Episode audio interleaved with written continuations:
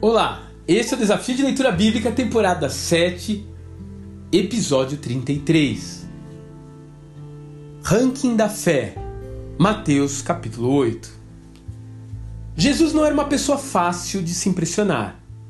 Quando Nicodemos, autoridade importante entre os judeus, veio procurá-lo no meio da noite, não recebeu nenhum tratamento VIP.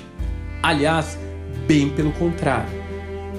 Diante da imponência do Templo de Jerusalém, ele disse que aquele lugar havia se tornado um covil de ladrões e que, se fosse destruído, em três dias ele o reconstruiria. Mesmo quando os fariseus o alertaram de que Herodes procurava matá-lo, ele simplesmente deu de ombros e ainda mandou um recado de volta, chamando de raposa.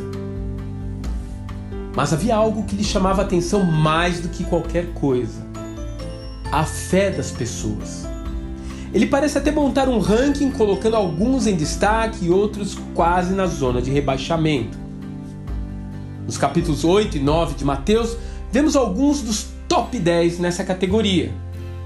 O leproso que o encontrou ao descer do monte, o centurião de Cafarnaum, os amigos do paralítico, a mulher do fluxo de sangue, Jairo pedindo por sua filha e a cura dos dois cegos, quase no final do capítulo. Em todos eles, entretanto, vemos um ponto de apoio para o salto de fé. Um toque de Jesus, a fé dos amigos, um gesto ou uma palavra de esperança, ou simplesmente um olhar de compaixão. E você também precisa encontrar o seu ponto de apoio. Talvez ele seja um milagre que o Senhor realizou em seus primeiros anos de vida.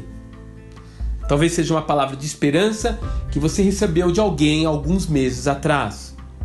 Talvez seja um sinal que Deus está preparando para você ainda essa semana. Identifique o seu apoio de fé, pois é dali que você saltará sobre os problemas que o afligem, sobre as ansiedades que o consomem, sobre as decisões difíceis que você tem para tomar. Olhando para a ação do Senhor em sua vida, você conseguirá ir mais longe. E eventualmente, você também se surpreenderá ao ver o Pai sorrindo diante da sua atitude de fé.